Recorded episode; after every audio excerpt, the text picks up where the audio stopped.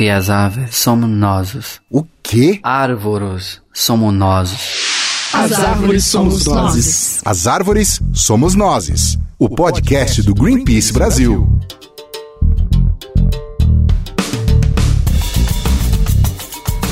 Começando o sexto episódio do nosso podcast, hoje a gente vai falar sobre clima e temos como base dois importantes relatórios lançados recentemente. O do IPCC, que é o painel intergovernamental de mudanças climáticas, lançado em outubro, e os dados brasileiros do SEG, que é o Sistema de Estimativas de Emissões e Remoções de Gases de Efeito Estufa, uma iniciativa do Observatório do Clima. São dois nomes enormes, mas eu juro que a gente vai tentar descomplicar aqui neste episódio.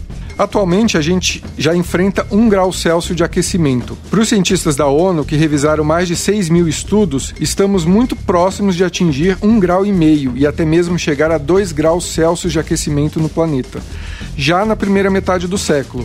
Ou seja, isso é daqui a 30 anos. Daqui a pouquinho, né? Bom, e esse é o nível mínimo seguro para a forma como vivemos no planeta. A única solução possível, diz esse relatório do IPCC, é reduzir pela metade a emissão de gases que esquentam o planeta até 2030. Tá fácil? É nada. Temos também que absorver parte do carbono que já está na atmosfera e para isso não basta só tecnologia e energia limpa, também temos um sistema único capaz de nos ajudar nessa missão, que são as florestas. E elas e o Brasil têm um papel fundamental nessa ponta.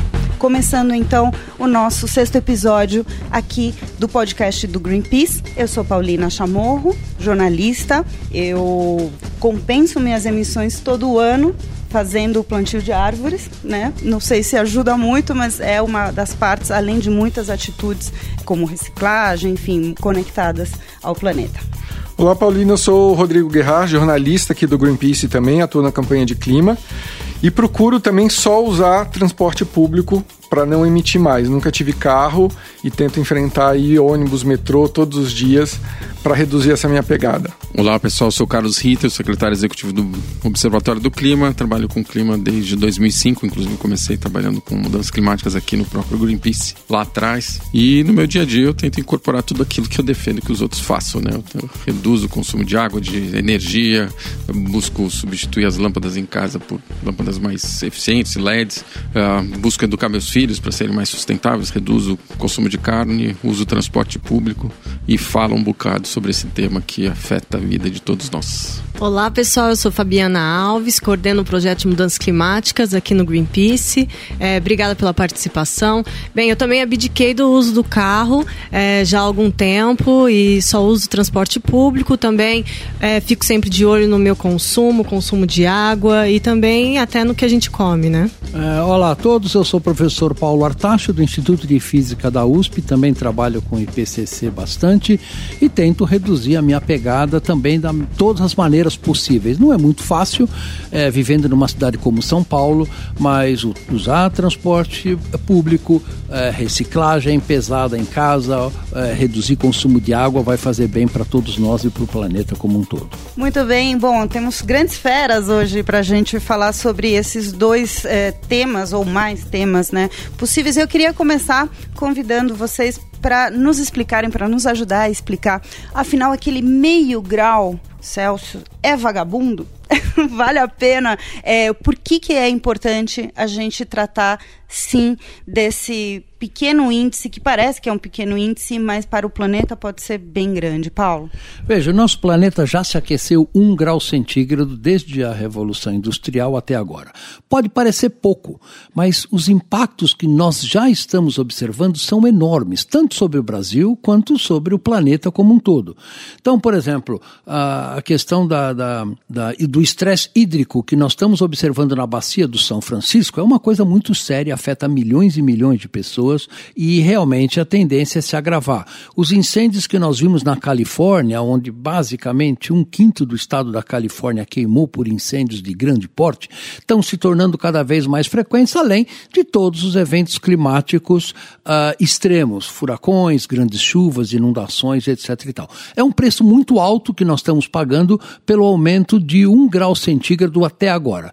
Se aumentarmos um grau e meio a dois graus, é importante observar que Não se trata somente de a intensificação destes atuais fenômenos, mas novas mudanças em grande escala nos oceanos, por exemplo, podem vir a ocorrer, trazendo um perigo muito grande para a sustentabilidade do planeta como um todo. Queria comentar?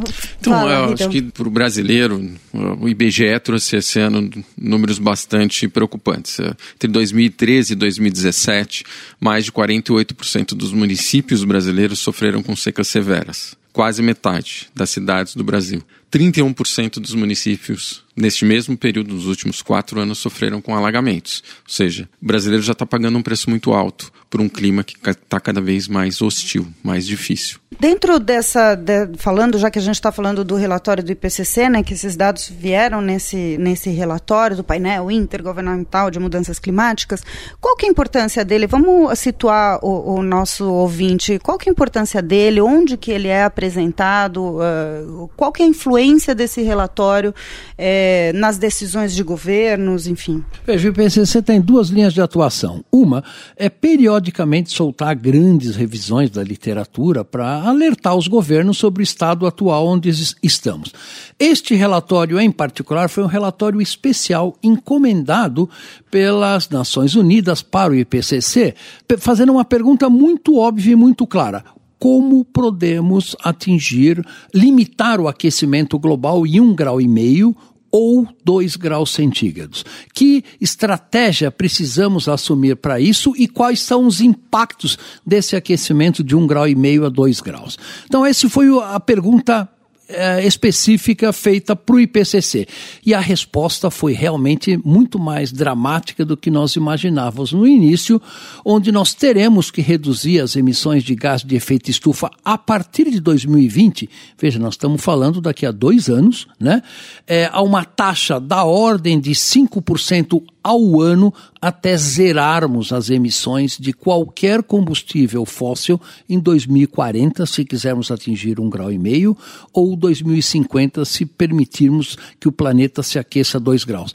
Isso são mudanças sem precedentes na economia, na questão social e na questão ambiental do nosso planeta. Carlos, você acha que diante dessa urgência, são 12 anos até 2030 para a gente reduzir pela metade.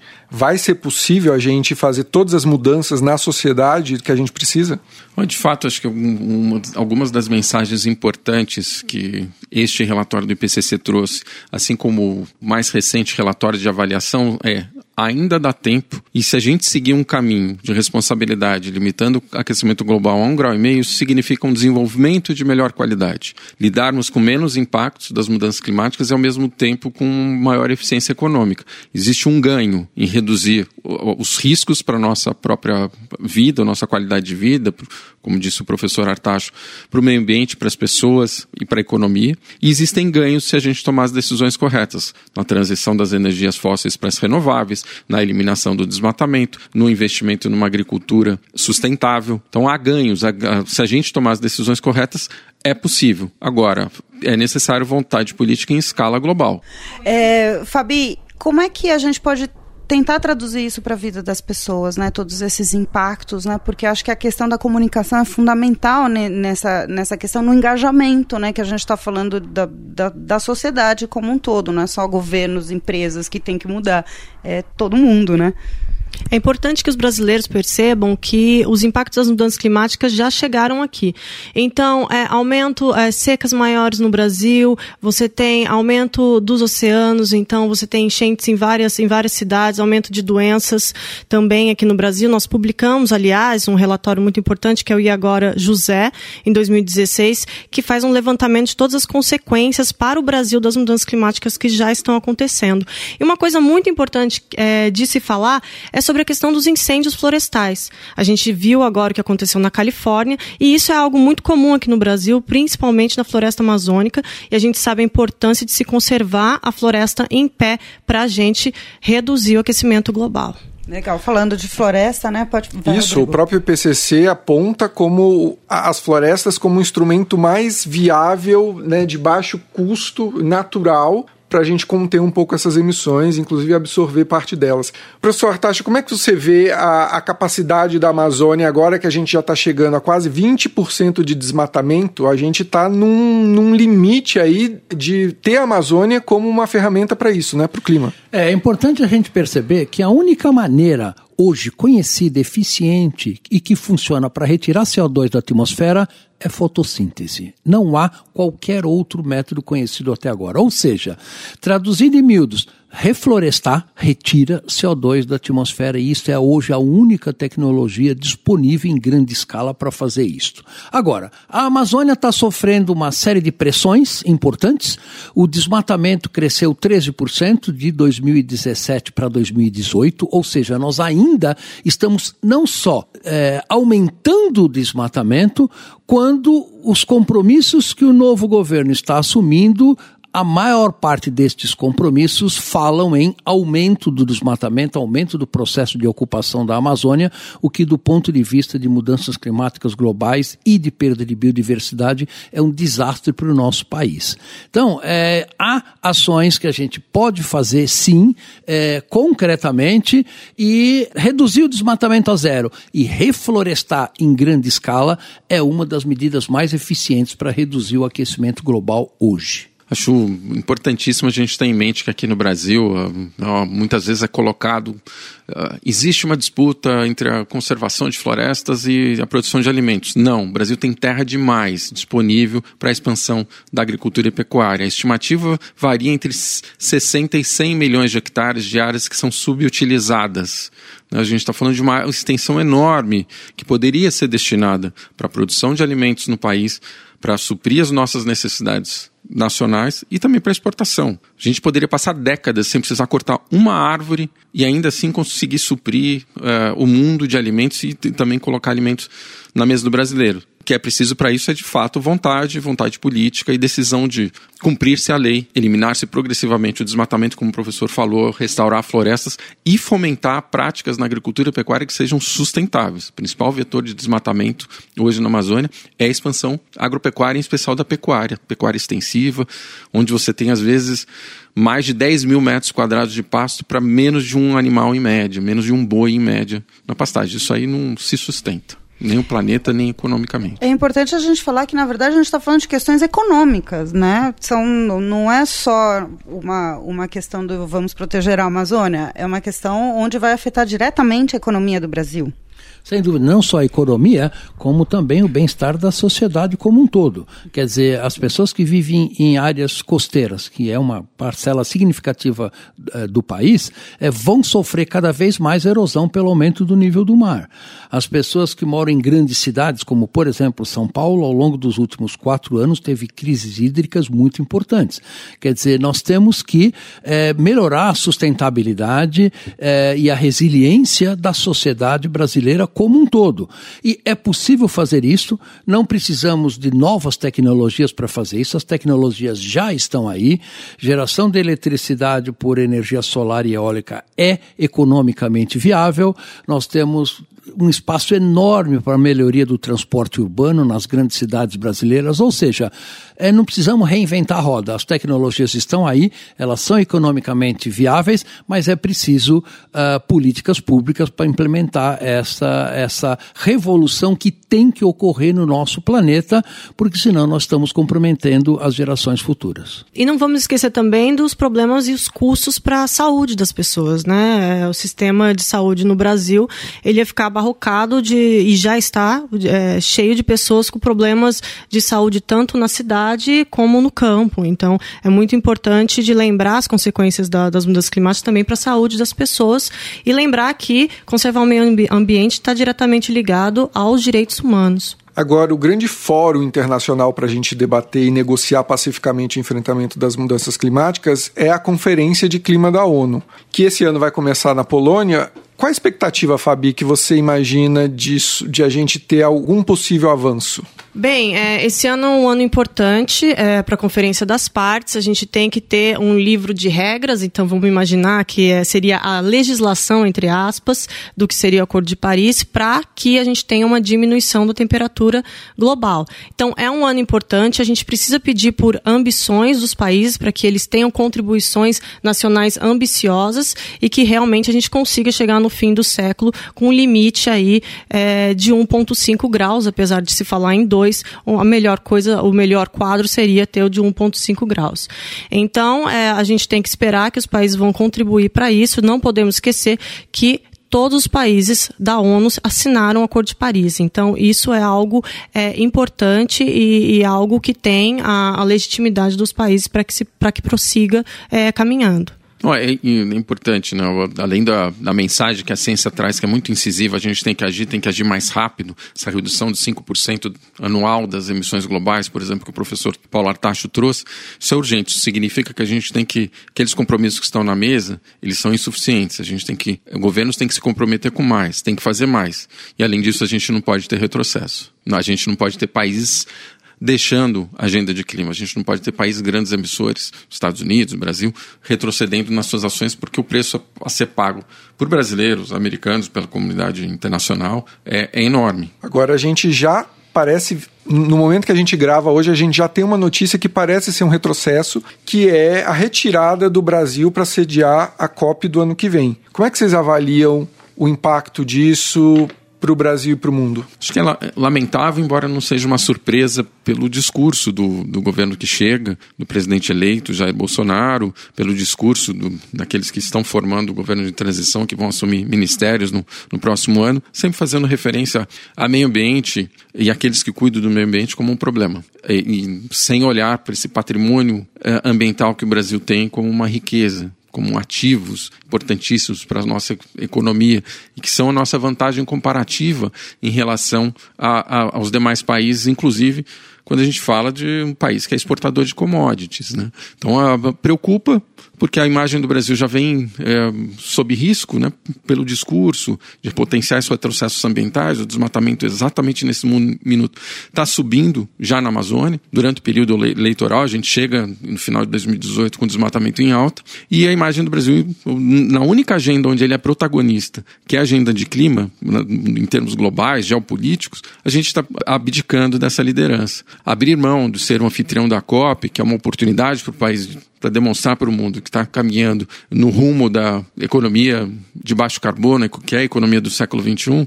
significa demonstrar que a gente está uh, na contramão da história, por todos os dados, por todas as consequências do aquecimento global e por ser o Brasil um país que tem o potencial de liderar essa agenda como nenhum outro, com enormes ganhos econômicos. Claro. Professor, é importante ressaltar é, a história do Brasil nessa, nesses temas, né? Ele é um protagonista, não é só de agora, do Acordo de Paris, mas, sei lá, da década de 70, é, já vem comandando, culminou com a Eco 92, enfim, tem, tem uma história aí do país, né? É, não há dúvida. A Eco 92 foi um marco extremamente importante é, na divulgação dessas questões, é, da, da, urgência da questão de tratar a mudança climática global e, na verdade, de construir um planeta mais sustentável, né? É, veja, sustentabilidade não é só clima, né? Nós precisamos mudar além do clima nossos padrões de consumo, nós precisamos construir uma sociedade que seja mais resiliente como um todo e, e que possa atender às necessidades das 10 bilhões de pessoas que teremos até 2050, suas necessidades de alimentação com agropecuária com emissão de baixo carbono, é, suas necessidades de transporte e assim por diante. Isso não é uma tarefa trivial e vai requerer uma conscientização global uh, muito importante. E o Brasil, deixando de sediar a próxima COP, está dando, na verdade, um passo para trás, pois ele é um importante protagonista internacional, sempre foi, e está deixando de ter um papel de liderança uh, internacional que é muito, muito relevante para o país. Então, isso é um revés importante para nós. Agora, bom, vai ter a COP né, da Polônia É, tá, o Ritel está indo, né? Amanhã. Da, amanhã está indo, né? Amanhã, dia 30. Não, não sei quando o podcast vai ao ar, mas é dia 30 de novembro é, eu chego lá. Quais são as expectativas, então, pelo Observatório do Clima? O professor vai, vai, vai estar na COP também ou não? Não, eu não vou porque eu tento uh, me atentar nas questões científicas. Eu não lido muito com as questões de discussões diplomáticas ou políticas. Eu tento ficar nas questões científicas. Legal. Conta, Ritel. Olha, a gente tem a expectativa, como a Fabiana eh, mencionou anteriormente, né, o, uh, o grande resultado dessa COP vai ser um, uma boa regulamentação da Acordo de Paris. Como que os países vão progredir nos seus compromissos para atingir aqueles objetivos de longo prazo, limitar o aquecimento global bem abaixo dos 2 graus e, se possível, a um grau e meio, que é a recomendação da ciência. A gente espera que haja avanços. A mensagem da, da ciência chega, o relatório do IPCC chega nessa COP como um recado aos diplomatas. Façam mais, façam mais rápido. Além do livro de regras, a gente espera a, a, responsabilidade dos países é de anunciar esses passos adiante. Só que, além do, da negociação em si, o Brasil vai acabar também sendo naturalmente é, um tema nessa conferência. Porque abrir mão da COP, pelos recados e mensagens que vêm sendo dadas pelo novo governo, que já é, chamam a atenção do mundo para o Brasil se tornar eventualmente um, um problema para o avanço dos esforços globais de combate ao aquecimento global. É, o Brasil provavelmente vai ser, a gente vai ser muito procurado para falar também sobre o Brasil e sobre o futuro, o que, que o 2019 nos, nos trará, né? Vamos falar bastante. Vai falar para caramba, então. Fabi, a gente pode comentar, a gente, é, assim, em linhas gerais, o que que quando o Brasil protagonizou também, participou, é, se comprometeu no Acordo de Paris, o que que tem lá? Né? O que, que o, o país se comprometeu a fazer? Bem, é, o Brasil se compromete né, a acabar com o desmatamento ilegal na Amazônia e a gente tem que lembrar que todas as políticas uh, públicas do Brasil são voltadas agora para essas contribuições nacionais e compromissos que o Brasil colocou dentro do Acordo de Paris. Então, é, o, o, Brasil, é, falando que não vai sediar uma cópia aqui e colocando já e afirmando que isso é devido a, ao novo governo que vai chegar, né, essa transição que eles estão passando, eles já estão é, direcionando como talvez esse novo governo vá, vá se portar a partir de 2019, que é talvez trazendo uma, uma regressão aí para a gente em todas essas políticas é, de meio ambiente, essas políticas públicas que são necessárias para conter o desmatamento na Amazônia e para trazer é, uma forma de energia limpa para o Brasil para que ele consiga é, ir adiante nas suas contribuições nacionais. Ou seja, a gente vai precisar de uma grande mobilização pública, porque, como o próprio relatório do IPCC diz, temos 12 anos aí para reduzir pela metade as nossas emissões atuais e não dá para perder tempo. Então, a gente vislumbrar uma agenda contrária nesse momento é meio dramático, né? É. Eu queria falar, Rita, da história é, recente no Twitter. É, porque a questão da comunicação é importante, né? Porque por que, que a gente colocar as coisas claras quando se fala sobre mudança climática é importante, né? E você teve aí uma troca de tweets com o presidente dos Estados Unidos, Donald Trump. Conta esse babado aqui pra gente. Ele não foi exatamente uma troca, né? mas ele. A previsão do, do tempo para os Estados Unidos no final do ano é de, é de uma onda de frio muito forte. Né? Então ele disse: ah, cadê o aquecimento global se a gente uh, talvez bata a recorde de, de temperatura negativa uh, no final do ano? Né? E aí o que eu fiz foi. Com base na ciência, tentar explicar ele de uma forma didática que existe uma diferença muito grande entre tempo e clima. O clima é a transformação de longo prazo na média da temperatura global e suas consequências no planeta. Não é como se comporta o tempo num período limitado de tempo em determinada região do planeta. E as consequências desse aquecimento global são ondas de calor e de frio, mais tempestades fortes, secas severas, alagamentos e tudo que torna a nossa vida mais difícil. Foi somente isso, assim, eu fiquei uh, impressionado porque teve um recorde de, de likes lá no, nesse tweet e muita gente comentando. Uh, eu fui despretensioso, simplesmente, jamais imaginei que esperava que o presidente fosse, fosse, fosse responder. Não respondeu mas ele sabe exatamente, inclusive nos Estados Unidos, eles tiveram, nesses últimos dias, lançaram na sexta-feira à noite, no, no, no, meio do, do, do, feriado de dia de ação de graças, um relatório que mostra que a própria economia americana tende a sofrer consequências severas se nada for feito em relação ao aquecimento global. Então eles são muito vulneráveis. A, a, a questão é, é diferente, não é só o negacionismo, né? É, é aqui interesses que, que servem determinado governo. É o mesmo risco que a gente corre aqui. Não, a gente não tem um negacionismo muito forte aqui no Brasil, negacionismo climático. Nosso negacionismo é de outra natureza.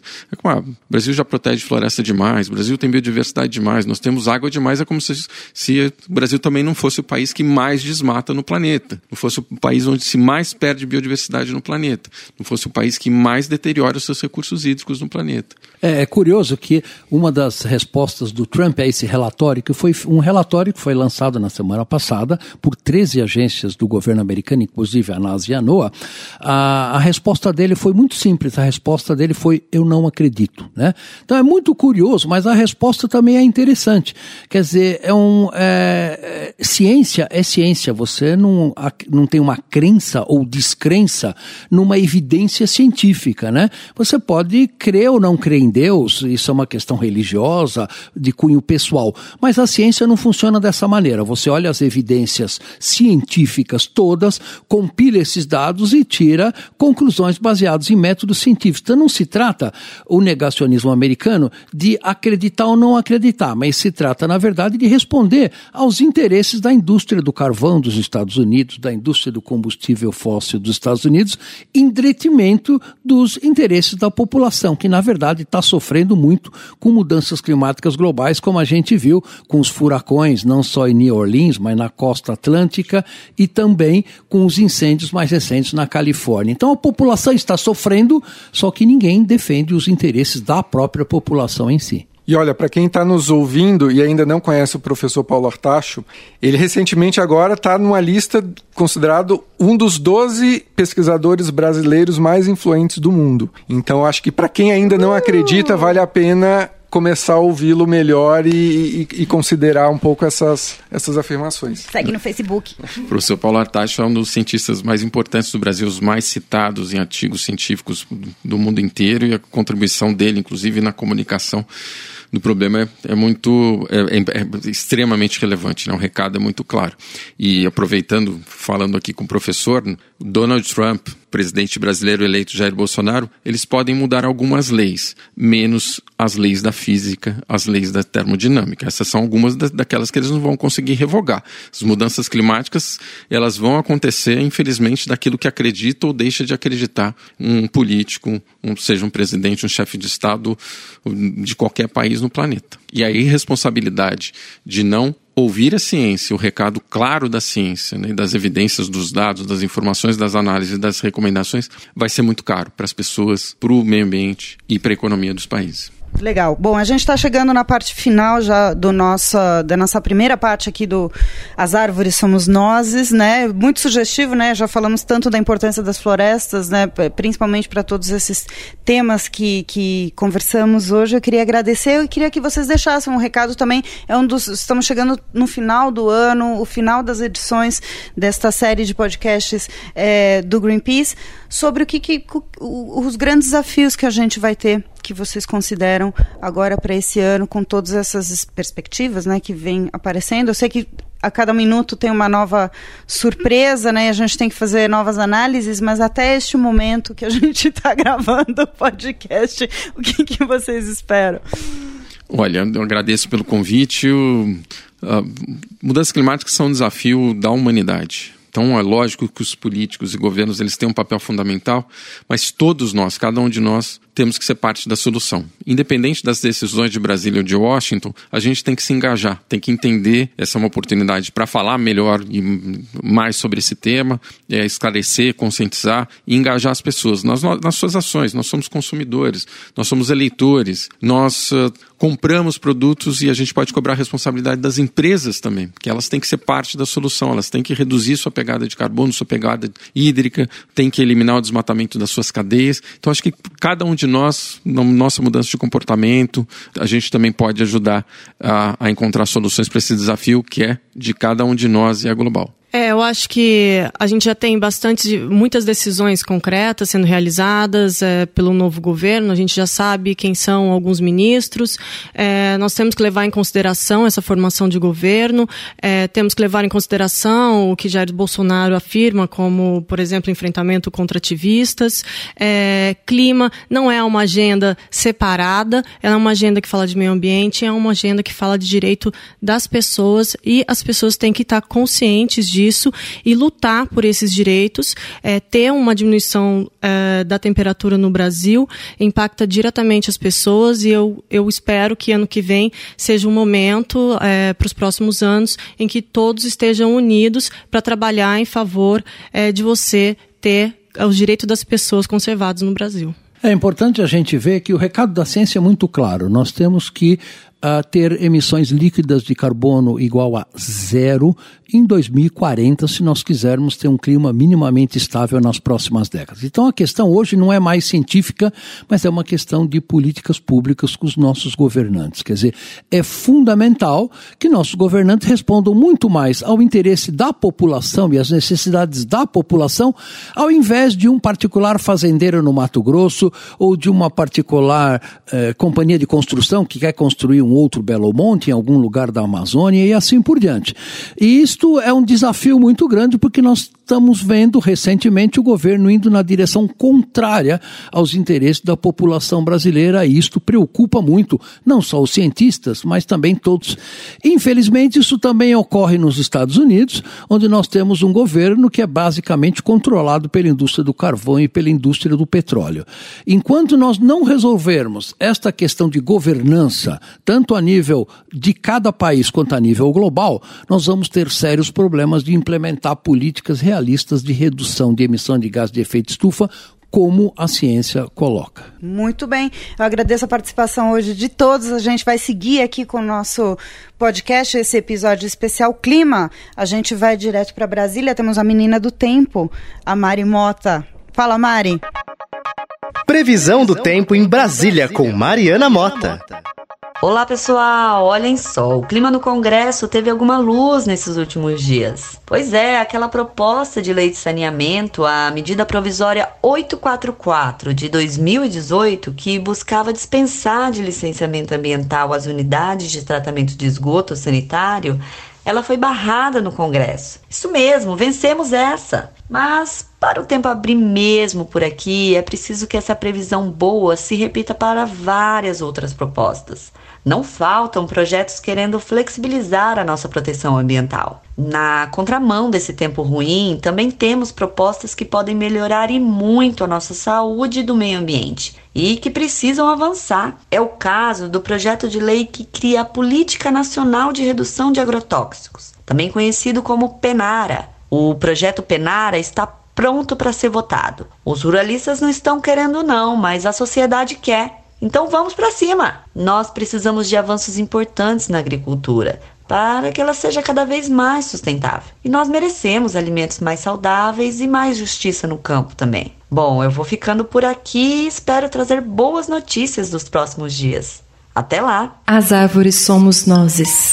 Ativismo pelo Brasil. Seguindo então com as Árvores Somos Nós, nós estamos aqui com nossos ativistas no momento Ativismo pelo Brasil. Eu sou Rafael Silva e estava aqui conversando com a galera antes da gente gravar sobre como é ser um ativista pelo clima no Brasil. Quem você chamou dessa vez, meu querido Felipe? Então, Rafa, dessa vez eu não fui muito para longe não, viu? Eu fiquei aqui em São Paulo, preguiçosinho, fui no escritório aqui, conversei com a Thaís Herreiro e com o Rafa Fernandes. Os dois trabalham no Greenpeace, a Thaís é jornalista e o Rafa trabalha com desenvolvimento de comunidades.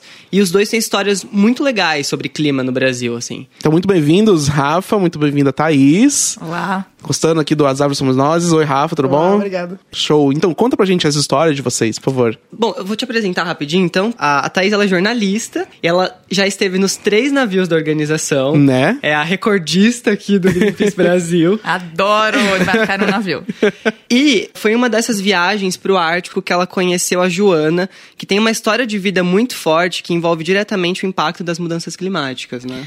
É, o Fê falou que ele não foi para muito longe, mas na verdade quem foi longe fui eu. E aí eu aproveito para contar um pouco a história da Joana Sustento, que é uma filipina que estava com a gente no navio no Arctic, Sunrise, e a história dela é incrível, porque ela conseguiu transformar uma história difícil de vida em ativismo pelo clima. Em 2013, o tufão Haiyan atingiu as Filipinas e foi o tufão mais forte registrado até hoje no mundo.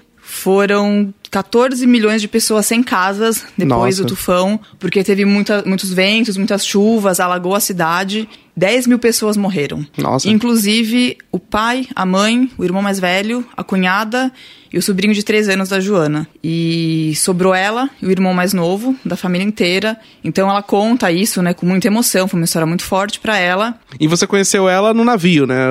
Por que, ela tava lá? Acho que essa é uma parte importante, né? Então, uma coisa muito legal é que a Juna transformou a história que era uma história difícil em ativismo. Ela tinha só 22 anos quando aconteceu o tufão e desde então ela viaja pelo mundo contando a história dela, contando o que aconteceu e o porquê esse tufão foi tão forte, né?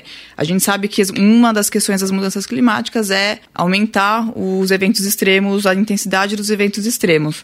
Ela fala muito assim que uma das, das coisas que ela aprendeu é que mudanças climáticas não são apenas sobre números e estatísticas, são sobre pessoas e sobre perder as pessoas que você ama e perder tudo aquilo que você já conquistou. Então ela tinha uma casa, ela tinha um emprego e desde né, de que isso aconteceu, ela teve que mudar toda a vida dela para atuar pelo clima, para combater mudanças climáticas, combater emissões de gases de efeito estufa. Ela transformou luto em luta, né? É, uma coisa muito forte dela, né? É. Porque acho que eu não teria essa força toda, porque de, de perdi minha família e tô lá lutando.